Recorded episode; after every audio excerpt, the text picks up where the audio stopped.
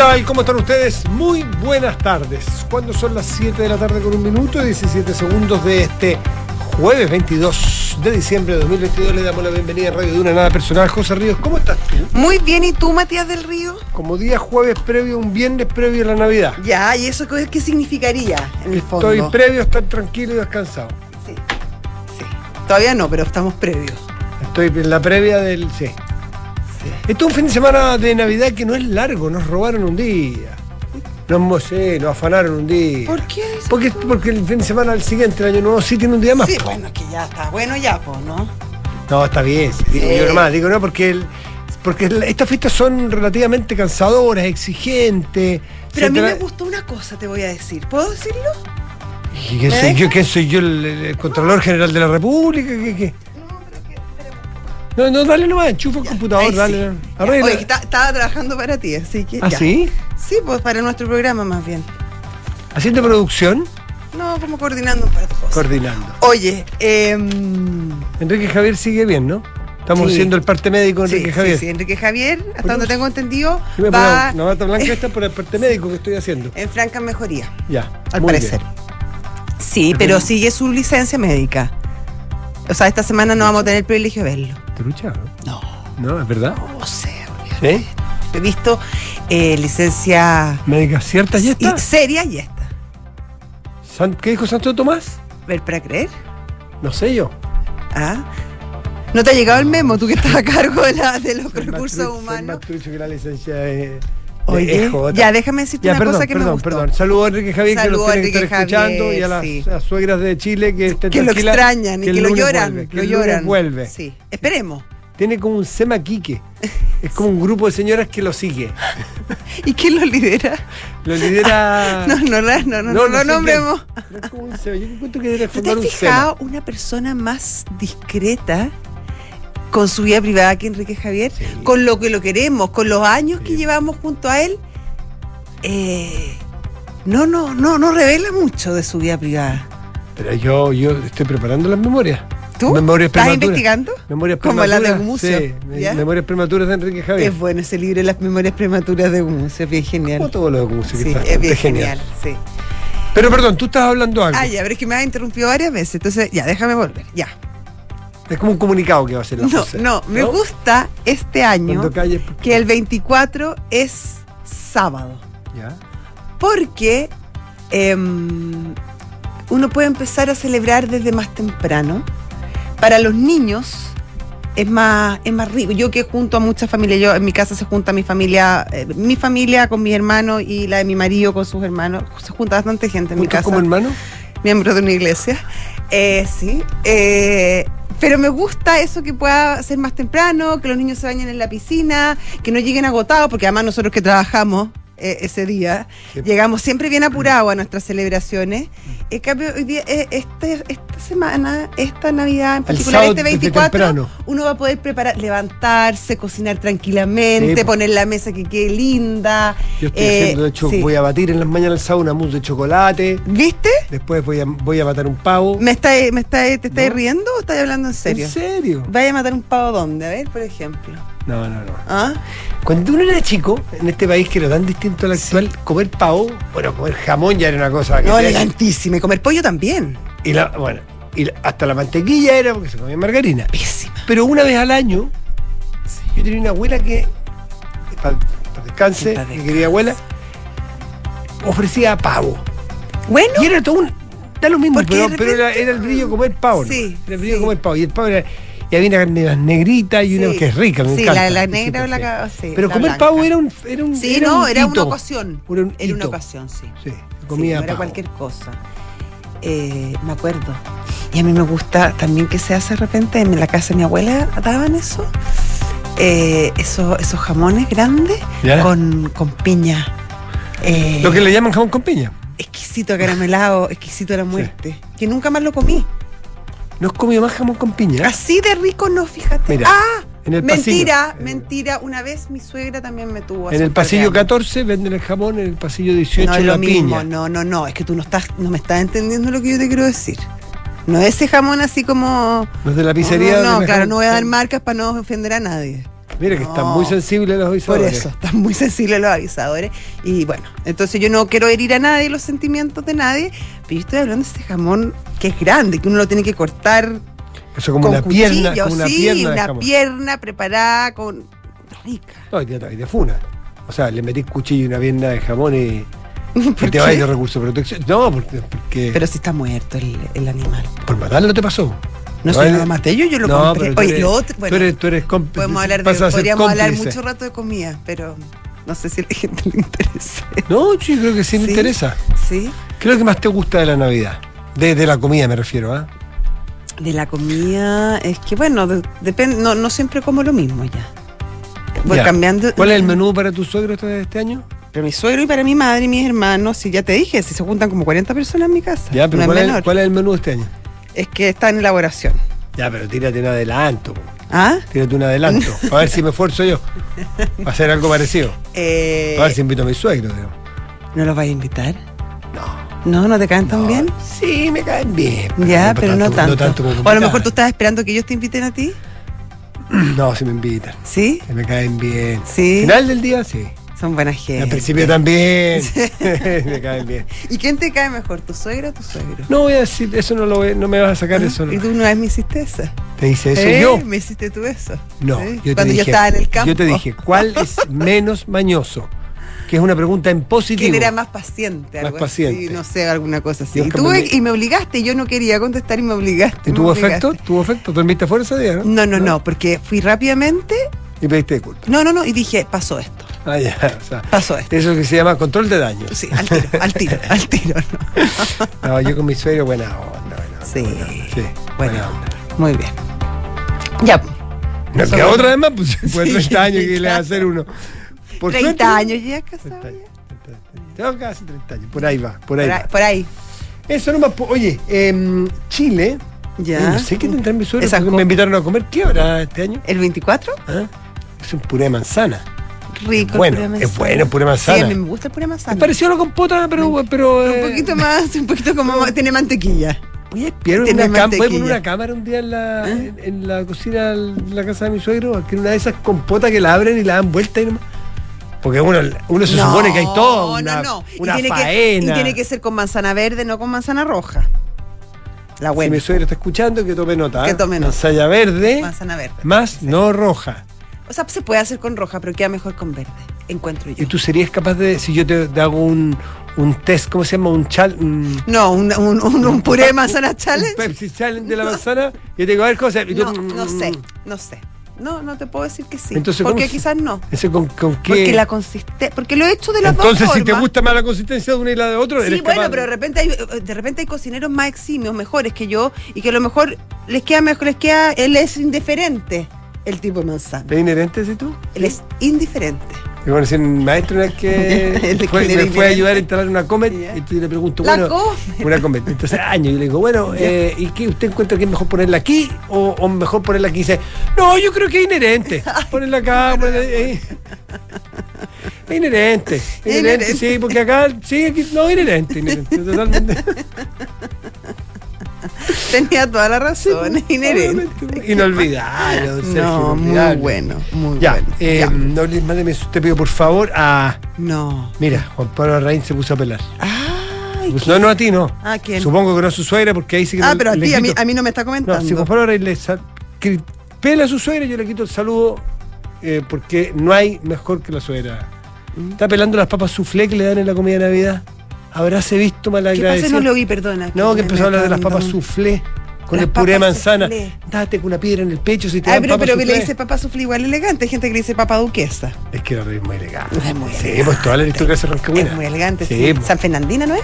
No, Rancagüina. Todo dueño de toda esa zona, De-. Sí, de De la- del. Libertador Bernardo Higgins. Sí, de la tía De no sé cuánto. Mira, todo. ¿Ah? Sí, pues.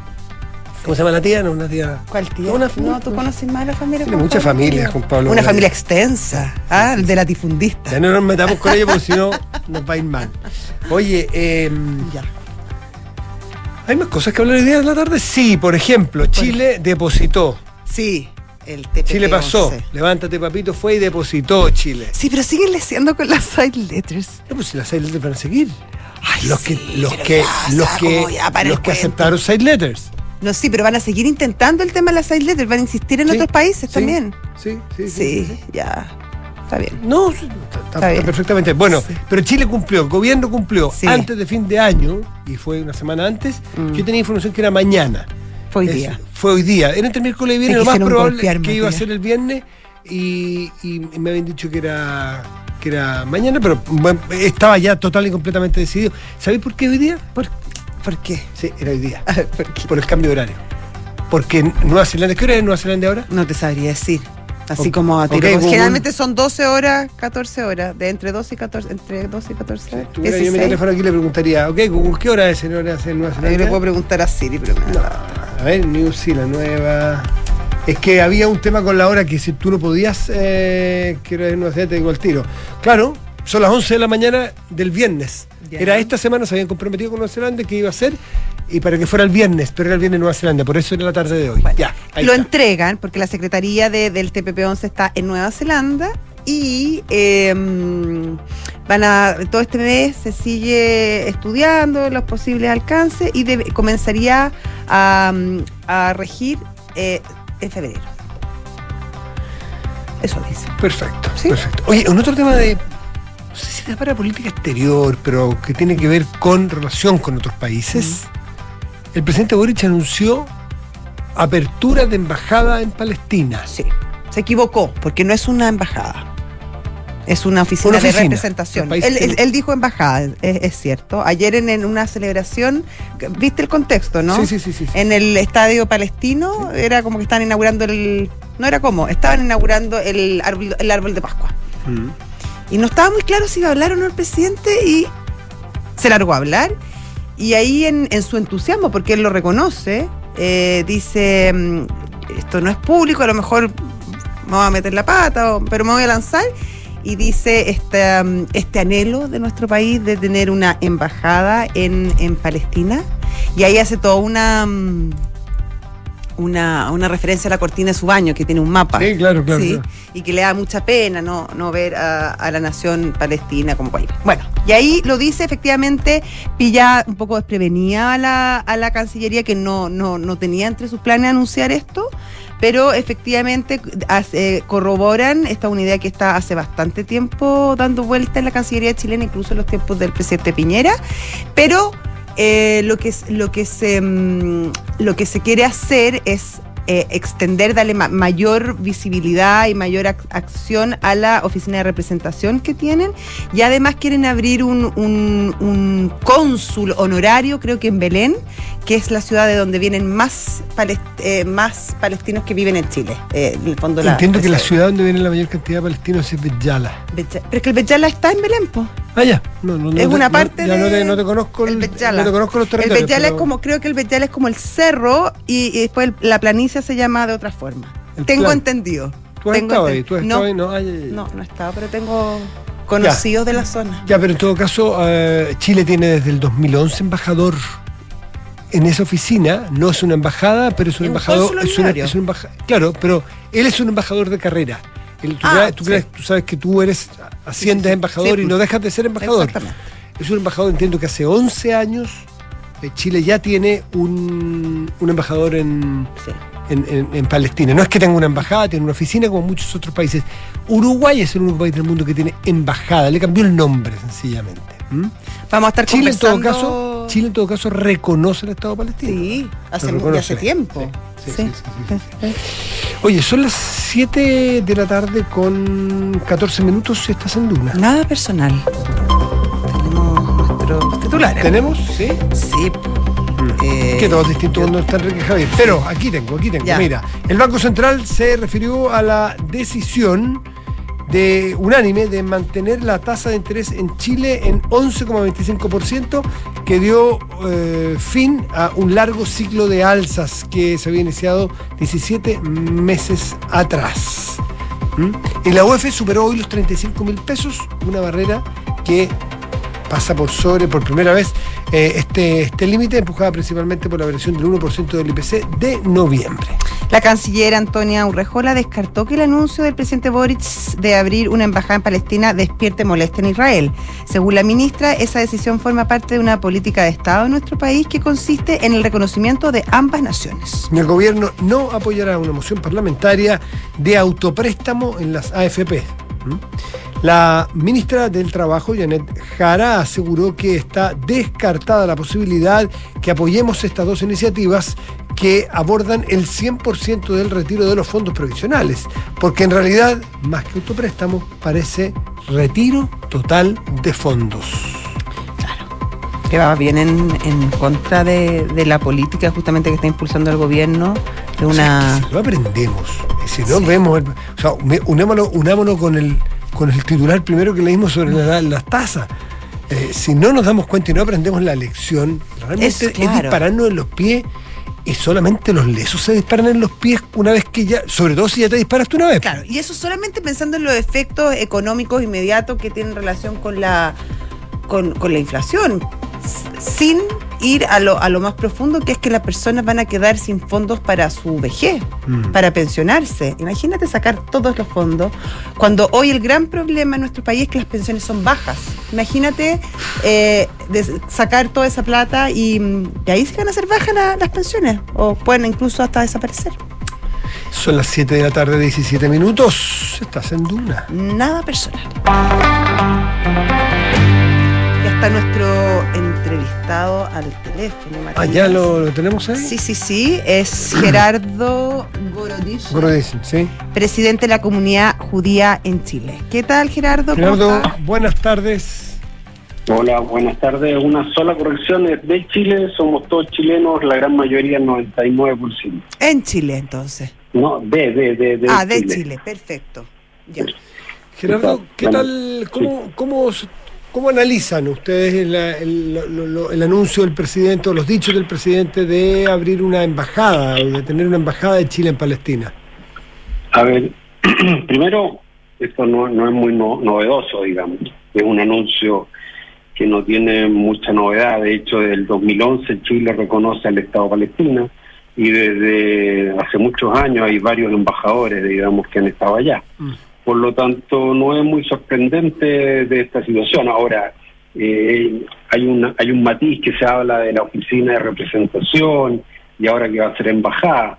Bueno, hay, que, hay una serie de temas que tienen que ver con los acuerdos de Oslo, que no me quiero meter en ese tema, digamos, pero claramente hay una serie de, de formalidades que se tienen que cumplir para poder lograr hacer eso y se ve bastante difícil. Ahora, más allá de eso, a mí me parece que mientras Chile mantenga los valores, digamos, que han eh, sido permanentes en términos de la política exterior, que es promover la democracia, las elecciones libres, eh, la observancia de los derechos humanos, la libertad de religión, el respeto y respecto a a, al derecho de las mujeres y el movimiento LGBT, me parece que son, son valores totalmente aceptables y ojalá que una entidad como una embajada en Palestina eh, se dedique a eso, porque justamente esos, esos valores son una de las cosas que hoy día eh, lamentablemente en Palestina eh, adolece o hay muchas dificultades en tratar de lograrlo. Digamos.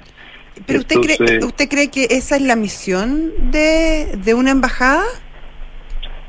No. Porque en general, o sea, las embajadas están en, en, los países y funcionan y hay un eh, y en el fondo se encargan de las relaciones políticas, en algunas veces también económicas de los países, en, en manifestar eh, las posiciones, pero pero no sé si tienen un, un, un actuar eh, determinante sobre la política interna de, de los países.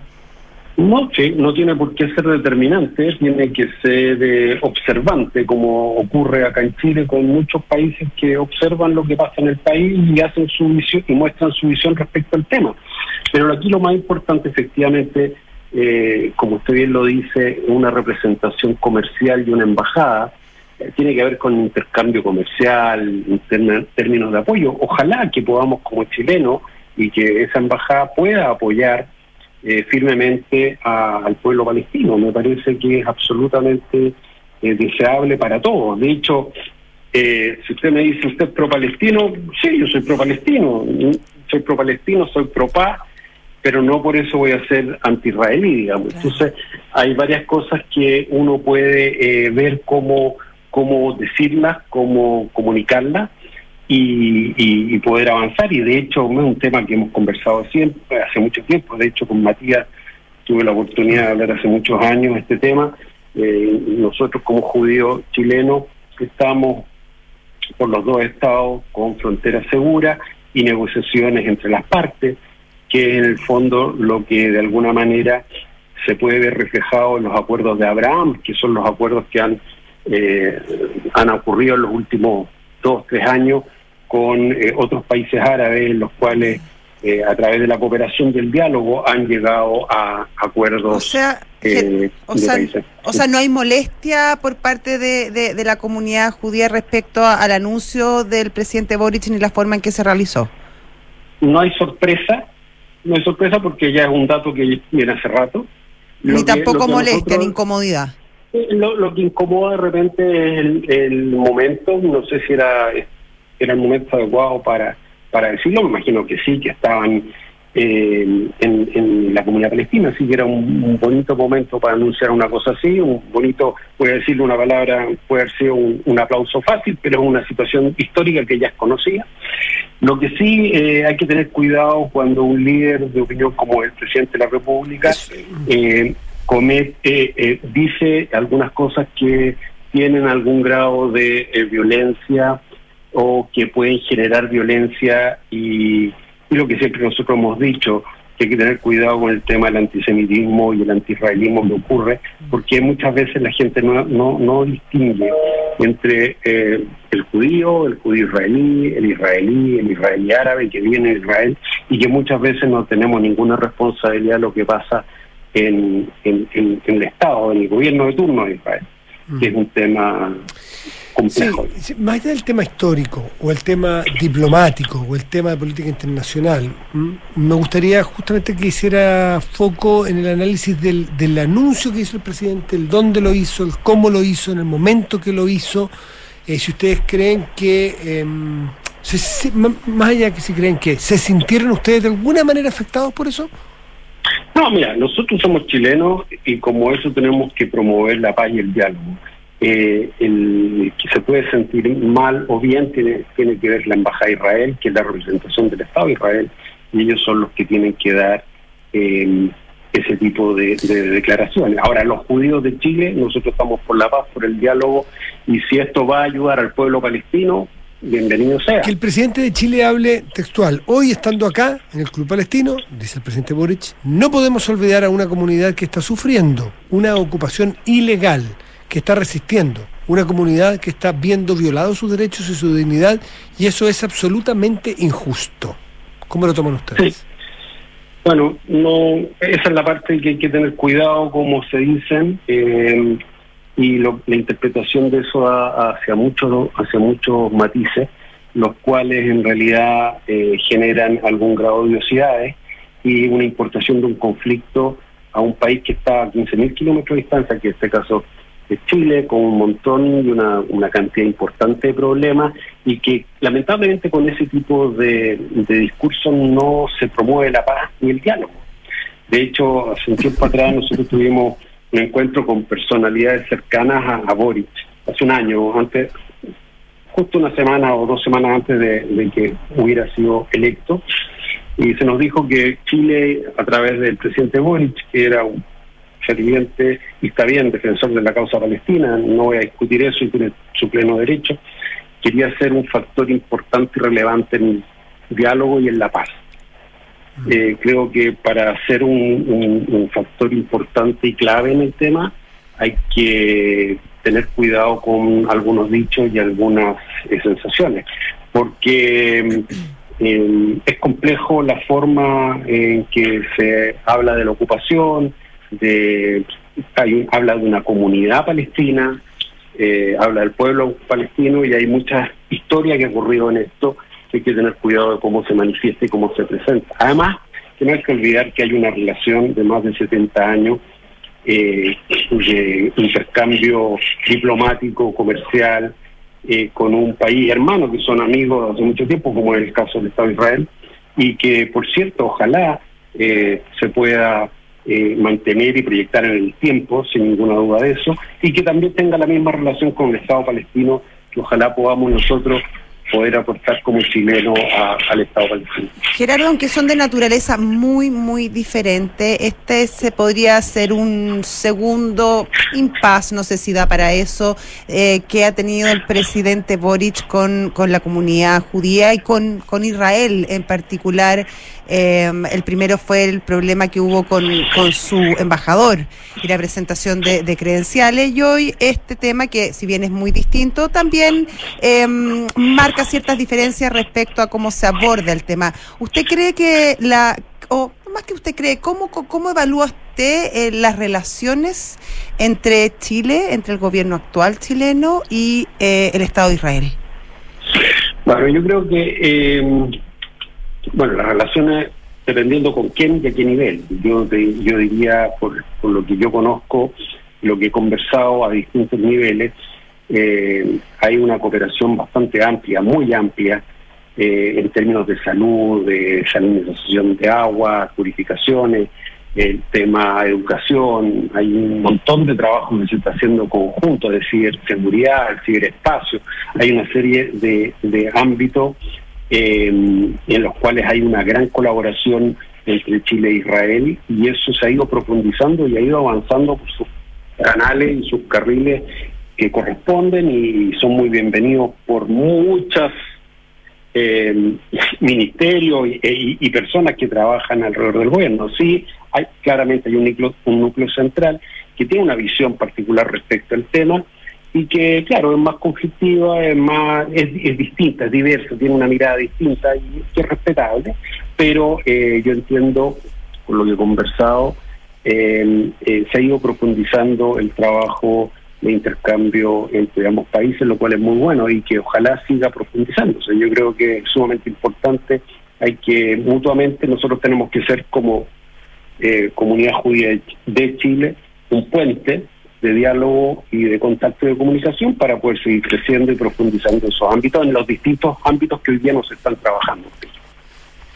Muy bien, Perfecto. sí. Eh, muchas gracias. Sí, agradecer al presidente, ahora lo vamos a decir bien. Gerardo, Hacer, sí, no. pero pre, Gerardo eh, Gorodicher, el presidente de la comunidad judía de Chile, no en Chile. Muchas gracias, muchas gracias a ustedes gracias, por la preocupación y aprovecho eh, esta audiencia para desearles a todos una feliz Navidad y una feliz fiesta y que tengamos un próspero 2023 con mucho éxito, salud y, y paz.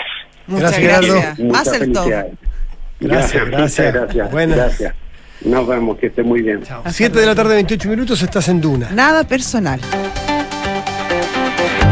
¿Conoces esto? ¿Qué? Escucha. Richie. No, no escucho nada. Eh, bueno, son cosas. Un texto de Hernán Casiari. Espera. argentino, vive en Barcelona. Eh. Dice así. Mira, mira, un segundito. La respuesta rápida es por mi hija, por mi esposa, porque tengo una familia catalana. Pero si me preguntan en serio por qué sigo acá en Barcelona en estas épocas horribles y aburridas, es porque estoy a 40 minutos en tren del mejor fútbol de la historia. Quiero decir, si mi esposa y mi hija decidieran irse a vivir a Argentina ahora mismo, yo me divorciaría y me quedaría acá por lo menos hasta la final de la Champions. Es que nunca se dio algo parecido dentro de una cancha de fútbol en ninguna época y es muy posible que no ocurra más. Es verdad, estoy escribiendo en caliente. Redacto esto la misma semana en que Messi hizo tres goles para Argentina, cinco para el Barça en la Champions y dos para el Barça en la Liga. Diez goles en tres partidos de tres competiciones diferentes. La prensa catalana no habla de otra cosa. Durante un rato, la crisis económica no es el tema de inicio en los noticieros. Internet explota. Y en medio de todo esto, a mí me acaba de pasar por la cabeza una teoría extraña, muy difícil de explicar. Justamente por eso intentaré escribirla, a ver si termino de darle vuelo. Todo empezó esta mañana. Estoy mirando sin parar goles de Messi en YouTube. Lo hago con culpa porque estoy en mitad del cierre de la revista número 6. No debería estar haciendo esto. De casualidad, hago clic en una compilación de fragmentos que no había visto antes. Pienso que es un video más de miles, pero enseguida veo que no. no son goles de Messi, ni sus mejores jugadas, ni sus asistencias. Es un compilado extraño. El video muestra cientos de imágenes de 2 a 3 segundos cada una, en las que Messi recibe faltas muy fuertes y no se cae. No se tira, ni se queja. No busca con astucia el tiro libre directo ni el penal. En cada fotograma, él sigue con los ojos en la pelota mientras encuentra equilibrio. Hace esfuerzos inhumanos para que aquello que le hicieron no sea falta, ni tampoco sea amarilla para el defensor contrario. Son muchísimos pedacitos de patadas feroces, de obstrucciones, de pisotones, de trampas, de zancadillas, agarrones traicioneros. Nunca las había visto a todas juntas. Él va con la pelota y recibe un guadañazo en la tibia, pero sigue. Le pegan en los talones, trastabilla y sigue. Lo agarran de la camiseta, se revuelve, zafa y sigue. Me quedé de repente. Bueno, este es en Casiari. Este es un relato más largo, naturalmente no lo vamos a poner completo, de 10 minutos, y este es el famoso Messi es un perro. Y él hace toda, este es un escritor argentino, director de la revista Orsay. Orsay se llama la revista. Sí, ya? Orsay con R. Sí, sí, sí. Orsay, como dice el argentino al Orsay. Y, y él hace toda una, una comparación a su perro. eh, el perro se llama Toti, me parece. Yo no me acuerdo. Toto, sí. Toti, no me acuerdo bien. Y le. donde él explica que cuando le pasa la esponja a su perro, su perro no mira nada más que la esponja y puede hacer cualquier cosa y está loco por su esponja y juega. Y dice que Messi es igual. A Me- y por eso parte los goles de Messi, sino en que le pegan, le Claro, dan. y que- y que sigue, Messi, y Messi y sigue. lo único que ve es la pelota y mira la pelota y mira. Por eso, por eso es único. Es un texto precioso, es un texto probablemente muchos de ustedes ya lo Los que no lo han escuchado porque no les interesa el tema, los que saben de este tema ya lo escucharon, así que no es novedad. Pero muy lindo porque ahora hay una segunda entrega, de alguna manera. Al Messi es un perro, esta famosa famoso cuento, poesía, mm, homenaje, Prosa poética. prosa poética de Nan Cassiari.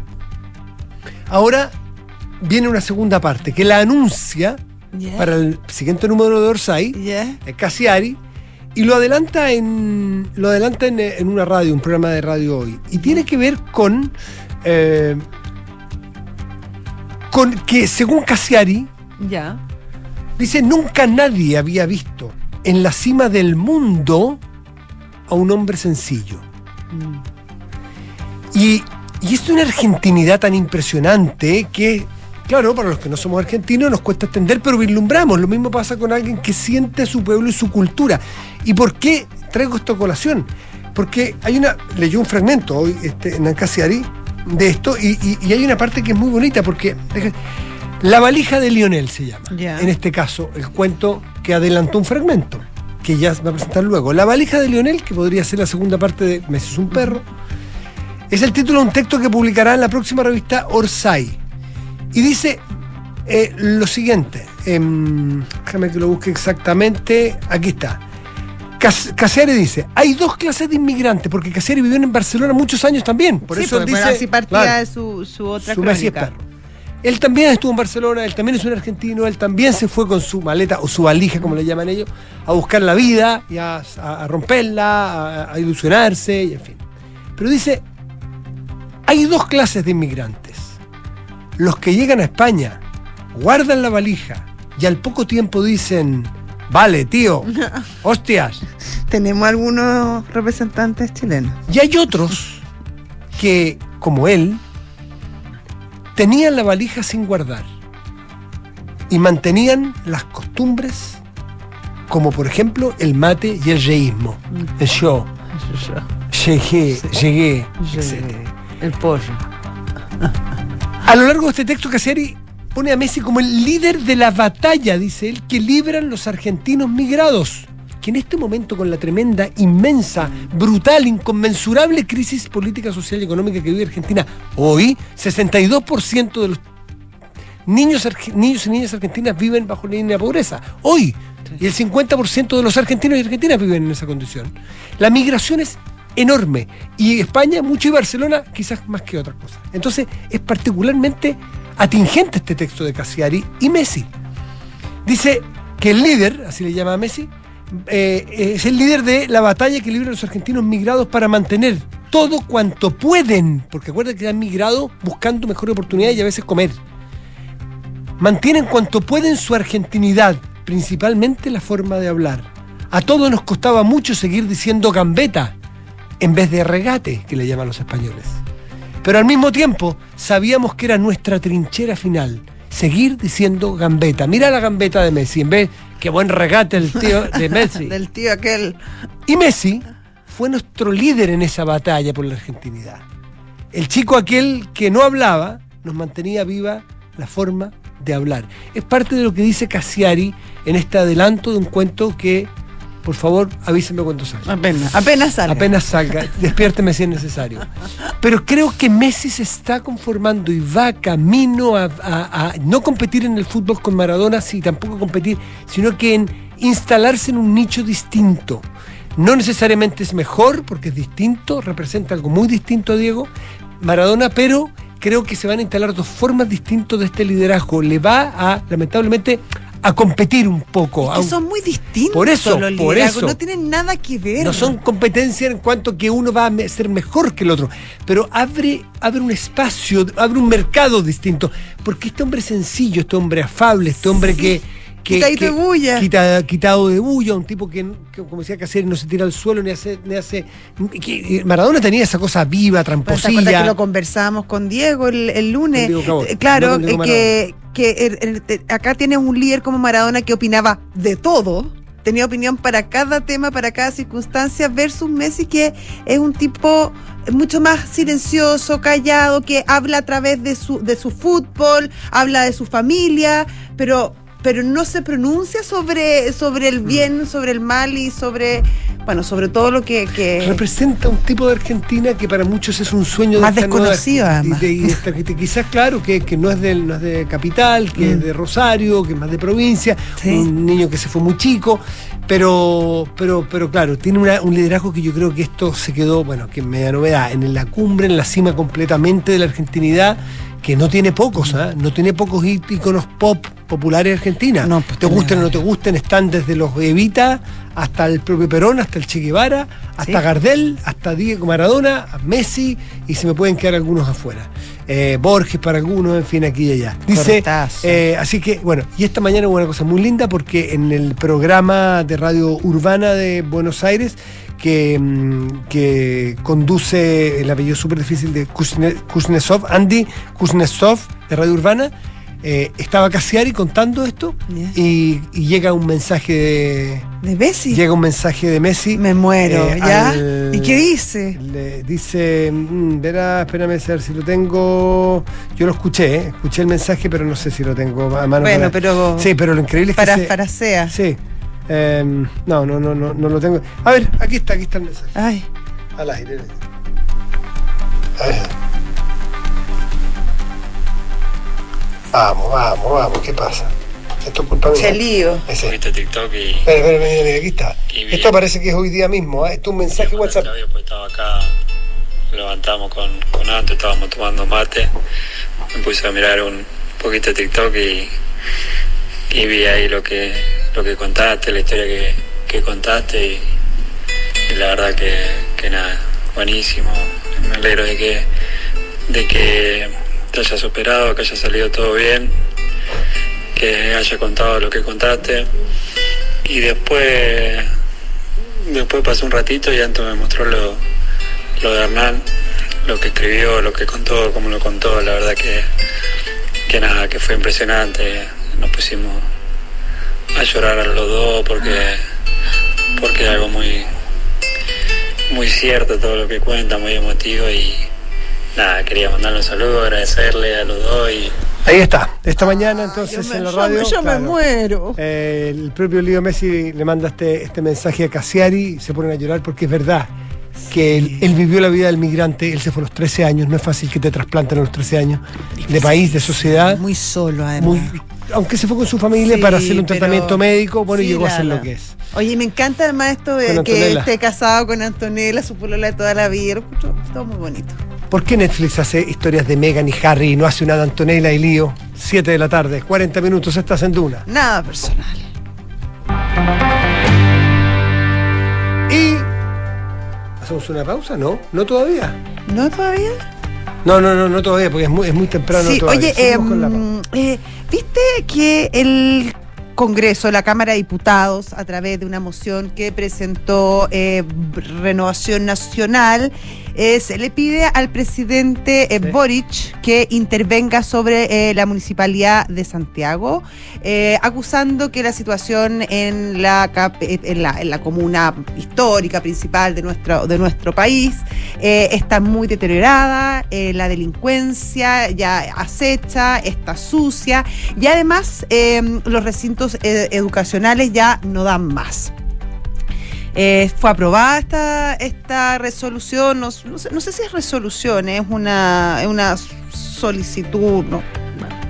Eh, fue aprobada y eh, Camila Vallejos salió a defender a la, a la, a la alcaldesa Iracy Hasler, que eh, son correligionarias, también es del Partido Comunista, y dice que estos eran problemas heredados y que Iracy Hasler está haciéndolo lo mejor por tratar de superarlo. Ahora, es evidente que la comuna de Santiago no pasa por buenos momentos, em, pero la eh, eh, alcaldesa decide contraatacar y hoy a través de sus redes sociales saca una declaración pública donde dice que esta moción de los parlamentarios de Renovación Nacional es una cortina de humo para tapar eh, las noticias que se conocieron sobre Raúl Torrealba, ex alcalde de Vitacura, eh, por todas estas acusaciones de corrupción, y que en vez de preocuparse por esas graves eh, denuncias, de incluso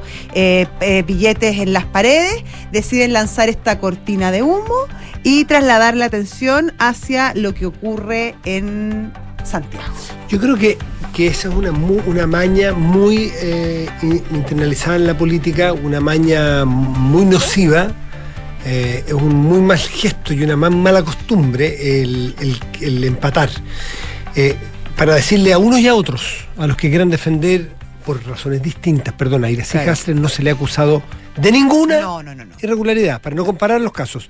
De ninguna. Creo que hacen un mal favor defendiéndola a Iracy Hasler comparándolo con el caso de Raúl Torrealba, porque son dos situaciones. Pero ella, ella se, ella lleva el tema de Raúl Torrealba. ¿Ella misma habla de Torrealba o- Eh, o quién eh, la defiende? No, ella, ella hace esta declaración y dice que, están, Perdón, que los, perdón, los- te los entendí, parlamentarios ya. de, de, de, Perdón, perdón, te están mal. tirando una, una, bomba, una cortina de Eh, humo. mira, peor. Creo que Sí, Hasler se hace, hace- creo que Hasler se hace un flaquísimo favor en ponerse en un nivel de comparación, aunque sea por un minuto y solamente a modo de graficar situaciones políticas, ponerse a la altura de lo que se está investigando a Raúl Torrealba. Porque uno es una eventual mala gestión de Iracy Hasler, es decir, se te fueron en collera la seguridad, el comercio, la limpieza, que puede ser La educación. la educación se te puede ir en collera y otra muy distinta es que se te esté investigando por eh, manejos irregulares de Claro. fondos de la municipalidad de claro. fondos públicos. Entonces, si ella hizo eso, creo que se equivoca. Pero, Ahora- además de decir que era una cosa importantísima, la prensa, la política, los votantes, al momento de sufragar, tienen perfecta capacidad para dilucidar y para diferenciar un caso con otro. Y la prensa, por ejemplo, tiene perfecta capacidad para ver un caso y otro. Y, ju- y juzgar, analizar, criticar y husmear en lo que pasa en Santiago y en Vitacura, que son temas distintos y no se toman unos con otros, se puede masticar y comer chicle perfectamente. Ahora, a mí me llama la atención, Matías, y no, y no, no, no tengo particular intención de defender a, a- a la alcaldesa Iracy Hasler. Yo creo que es, hay argumentos para defender o criticar su gestión. Eh, y evidentemente la, la comuna de Santiago no pasa por un buen momento, efectivamente está sucia, está peligrosa, el comercio ambulante está desbordado y efectivamente los colegios municipales están en un momento, te diría, bastante bajo en Hace su rato, performance. hace rato, Estamos ¿eh? hace rato, hace rato, pero tampoco se ha mejorado en, estas, en, en- en esta administración en particular. Más allá de eso, que pueden haber muchos argumentos, me llama la atención también que los eh, eh, diputados de renovación presenten esta moción solamente en poniendo el punto en Santiago, porque hay muchas otras comunas en la propia capital y también a lo largo de nuestro territorio que también están pasando por momentos súper críticos. Entonces también sería interesante conocer y entender por qué se pone la lupa en Santiago Centro y no en otras comunas. 7 de la tarde, 45 minutos, estás en Duna. Nada personal. Y saludamos a nuestros patrocinadores. Se acaba el año y antes de celebrar, Zurich te invita a sacarle el máximo provecho a tu APB, porque si ahorras hasta el tope antes del 30 de diciembre, obtienes beneficios tributarios para maximizar tu futura pensión. Conoce más en zurich.cl. Un pequeño cambio puede hacer una gran diferencia en tu negocio. Súmate a los más de 10.000 emprendedores que usan día a día B-Sale, el sistema de ventas que te impulsa a crecer. Conócelos en bsale.cl. Universidad Andrés Bello te invita a ingresar a su simulador de becas, becas hasta 100% en arancel. Uh, este 3 de enero postula en primera preferencia a la UNAP y obtén beca de matrícula. Simula en unap.cl. A la vuelta, detalles que usted no conoce de la investigación justamente del caso Torrealba en Vitacura, con quien ha hecho toda la investigación periodística en la tercera. Estará aquí. Espérese.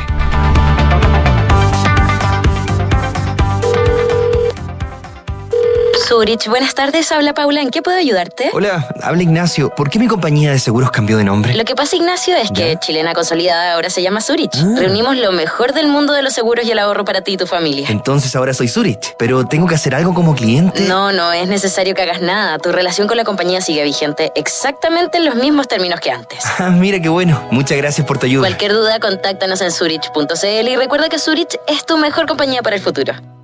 En Universidad Andrés Bello creemos en la igualdad de oportunidades. Por eso ofrecemos becas hasta el 100%. Ahora puedes financiar la carrera teniendo una beca estatal, además de la otorgada por nosotros. Porque nuestras becas son complementarias a las del Estado. Porque te queremos en nuestra universidad. Te ayudamos. Conoce tu beca en unab.cl. ¿Quieres impulsar el corazón de tu negocio? Sabemos que cada día las cosas son más difíciles con la crisis. Hoy más que nunca, debes conocer a tus clientes y potenciar tus ventas. ¿Quieres convertir tu tiendecita en tiendesota? Con B-Sale podrás administrar el inventario en tiempo real y vender en muchos canales. Así no pierdes ninguna venta. Son más de 10.000 empresas que han confiado en B-Sale para adaptarse a los nuevos tiempos. B-Sale, creado para pequeñas empresas que hacen grandes cosas. Digitaliza tu área de recursos humanos con Talana, la más completa y robusta plataforma para la gestión de personas. Ahorra tiempo y costos, gestiona los turnos de tu equipo, firma digitalmente, calcula remuneraciones, establece y cumple objetivos y encuentra el talento ideal para tu empresa. Todo desde un solo lugar. Únete a las miles de empresas que ya han digitalizado su área de recursos humanos con Talana. Conoce más en talana.com. Qué rico que podamos viajar todos al sur este año. Haber calzado las vacaciones fue una tremenda idea. Sí, con la Javi estamos listos, listos. Oye, ¿y cómo lo van a hacer con el Roque al final? Se queda donde mi mamá. Ah. Con Marcelo contratamos Verisur hace un par de días, así que podemos partir tranquilos. Ah, qué Y buena. la casa queda en buenas manos. Sabemos que quieres estar tranquilo cuando sales de casa. Conoce la alarma Cero Visión de Verisur, capaz de actuar antes que lleguen las fuerzas de seguridad. Calcula online en verisur.cl o llama al 600-385-0003. Activa Verisur, activa tu tranquilidad.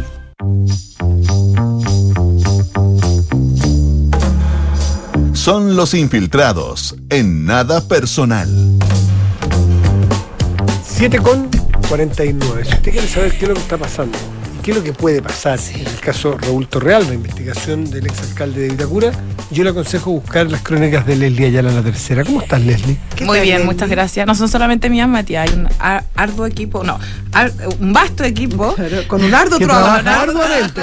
Exactamente, que está trabajando justamente en eh, llevar todas las aristas que hemos eh, encontrado a propósito de esta investigación que partió hace mucho tiempo. Lo que pasa es que estuvo encapsulada durante más de un año a propósito de reservas propias eh, que impone la ley a causas donde se investiga eh, lavado de activos. ¿Por qué lavado de activos? Porque aquí hay ciertas maniobras que ah, para la fiscalía son sospechosas en el sentido de ocultamiento de los orígenes de estos fondos. Entonces, bueno, hay una situación compleja. El alcalde Raúl Torrealba sigue guardando silencio. Sin embargo, nosotros hoy día, por ejemplo, la tercera PM develamos eh, que estuvo hasta pinchado su teléfono. ¿Se acuerdan que todo esto parte cuando la denuncia la alcaldesa eh. Camila Merino? Eh, ella en algún momento denuncia estas actividades, son estas salidas de dinero desde los VITA, que son estas organizaciones comunitarias eh, que están bajo el alero del municipio, reciben subvención municipal, pero sin embargo no son fiscalizadas por la Contraloría. Organizaciones funcionales le llaman. Organizaciones funcionales, totalmente, porque estas no son las corporaciones como en otros municipios. Bueno, cuando sucede esto, que la alcaldesa, y esto se filtra también en la tercera PM en una nota de Leonardo Cárdenas, le cuenta al Consejo Municipal que a propósito de un desorden y más bien irregularidades que se habían detectado en estas organizaciones, ella hace una denuncia al Ministerio Público para que eso se investigue. Esto ocurre el 18 de agosto del año 2021. Y ya en esa época, eh, posterior por supuesto a la denuncia, la policía estaba escuchando los llamados telefónicos del ex alcalde eh, Torrealba, lo que nos llamó la atención nosotros y por eso se titula también eh, así el PM, es que él ya se demostraba ahí bastante dolido por esta arremetida judicial de quien fuera su sucesora. Recordemos que eh, Raúl Torrealba durante años fue un histórico alcalde de RN y sin embargo le gana esta elección. Eh, él ya no se podía volver a reelegir, pero él había padrinado a uno de los concejales de Renovación Del. Real. Max del Real, él no obtiene el triunfo y sin embargo le quita este sillón en la, como una bitacura eh, eh, esta, esta figura de Evópoli. Bueno, él se manifestaba dolido, decía que lo habían crucificado desde el primer día, que todo esto era muy injusto, etcétera, pero una de las cosas que nos llamó la atención es que estás, est- estando bajo la investigación de, esto, de estas triangulaciones de dinero, eh, él también trata de influir en que no se cambien los estatutos de estas organizaciones. De hecho, hay unas conversaciones con uno de los directores de- del centro cultural donde él dice, ¿por qué esta alcaldesa llega y quiere cambiar a los directores? En definitiva, yo quiero que esto se mantenga porque Vitacura, es lo que dice el alcalde Torrealba en estas interpretaciones, Vitacura tiene como una especie de halo de gente que nos conocemos todos y nos queremos porque somos de Vitacura.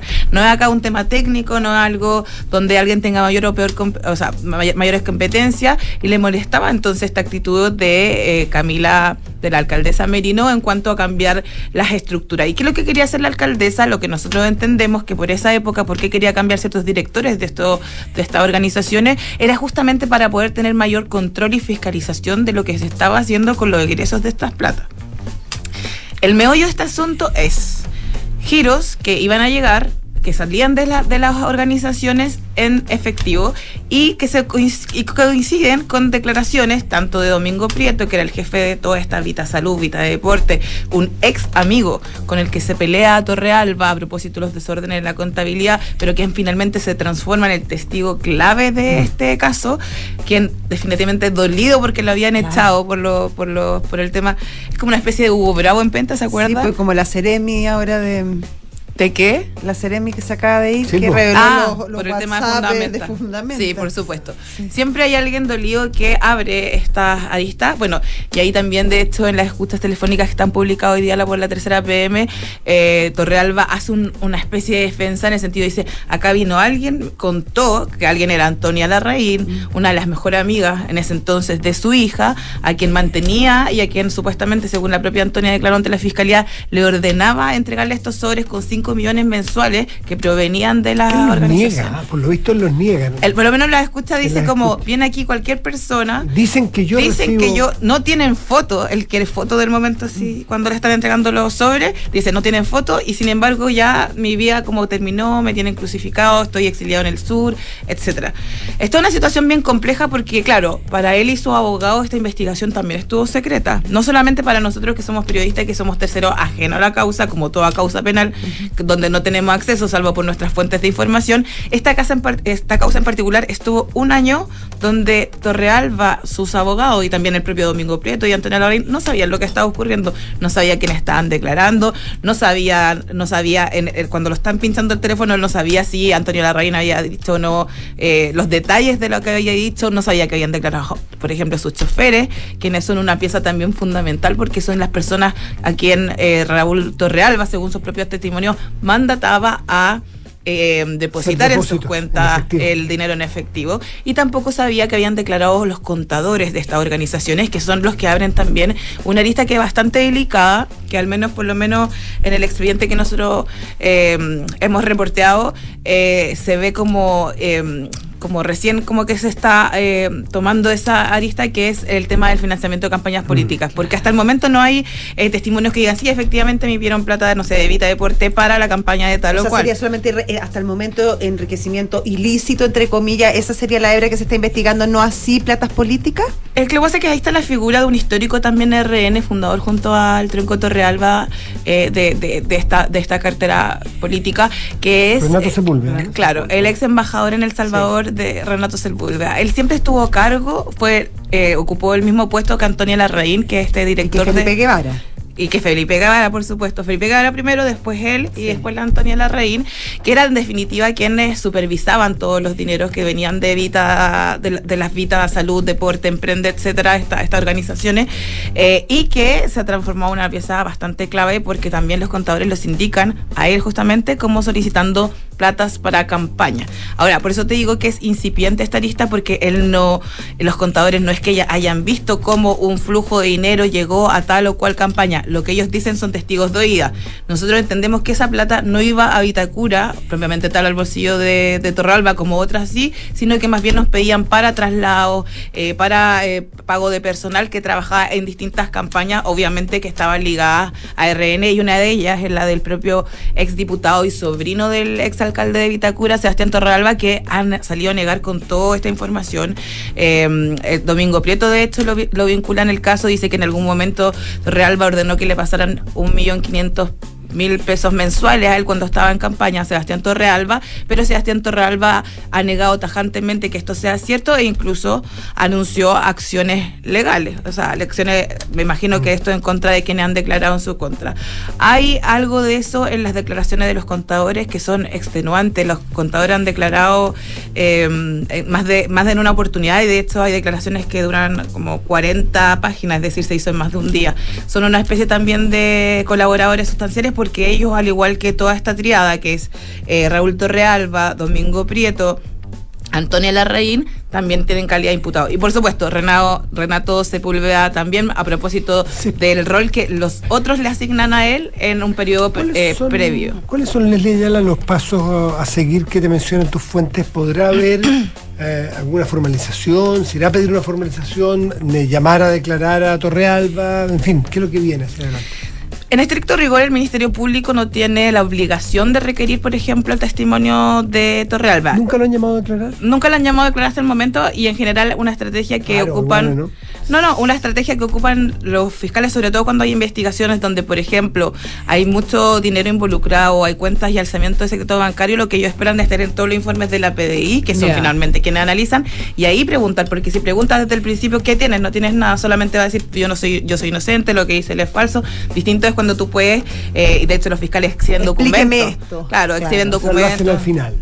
A veces lo hacen al final, pero la ley no les, eh, no les no los obliga a, por ejemplo, si van a tomar una decisión de formalización, el requerir su testimonio, porque a veces hay tanta prueba que es indiciaria a y, y es un derecho, por ejemplo, cuando a, alguien lo formalizan, en este caso lo que nosotros entendemos que se va a, levantar una solicitud de formalización en contra de Torrealba y las personas que tienen calidad de imputado en este caso, lo que pasa a veces es que como la formalización es una comunicación de yo, José, Matías, como Ministerio Público, los estoy investigando, ahí empiezan a generarse una serie de garantías y derechos para esa defensa. Entonces, si por Torrealba, hasta ese día que se ha formalizado, no ha sido requerido su testimonio por el Ministerio Público por una decisión propia de estrategia judicial, etcétera, lo que, lo que haya detrás de eso, su defensa puede exigir declarar frente al Tribunal de Garantía. Y ahí las garantías corren para todos, es decir, van a estar presentes sus defensores, van a estar presentes los querellantes, van a estar presentes un juez de garantía que además va a arreglar ese interrogatorio. Entonces, si él quiere dar su versión de lo hecho y dar una explicación a todo lo que se está investigando, existe la oportunidad porque el nuevo sistema procesal penal le permite que esto pase. Ahora, nosotros entendemos que él quiere hablar, es decir, está llano a entregar versiones respecto, por ejemplo, a los movimientos en dinero en efectivo, que finalmente es la principal sospecha que hay respecto de sus cuentas. Entiendo que su explicación es que él tradicionalmente, incluso en su vida, eh, yo no he hablado con él, ni lo conozco, ¿sí? Eh, él eh, hace- le gusta hacer las cosas por la vía del dinero en efectivo. Esa es una explicación, que alguien dirá, sí, pero no tiene que ver el modo, sino los montos y el procedimiento de las platas.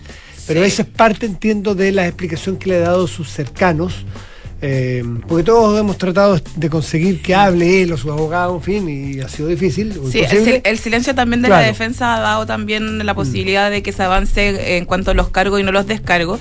Pero claro, como tú dices, Matías, hay una explicación de casi como yo soy de otra generación. Claro, del modo, pero no. Yo me manejo eh, girando cheque y, y pagando todo La en efectivo. Tiene que ver de El dónde viene la plata, no de qué modo sea. El tema es, claro, No el vehículo. el origen, los montos y ahí finalmente sí, bueno, es una situación generacional porque hay cuatro estrechos, perdón, al menos dos y dos contadores, pero dos estrechos colaboradores, amigos de toda la vida, como era Domingo Prieto, y la propia Antonia Larraín, que era la funcionaria de confianza, un brazo derecho, diciendo que ellos efectivamente sacaban plata de las organizaciones y se las llevaban mensualmente sumas de 5 millones de pesos, que además coinciden con montos que después eran ingresados a sus cuentas por parte de los eh, de los choferes y Nos otros funcionarios.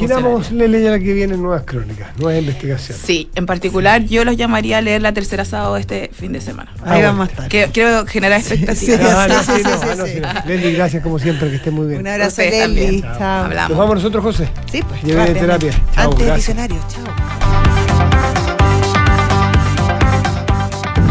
Visionarios. Mujeres y hombres.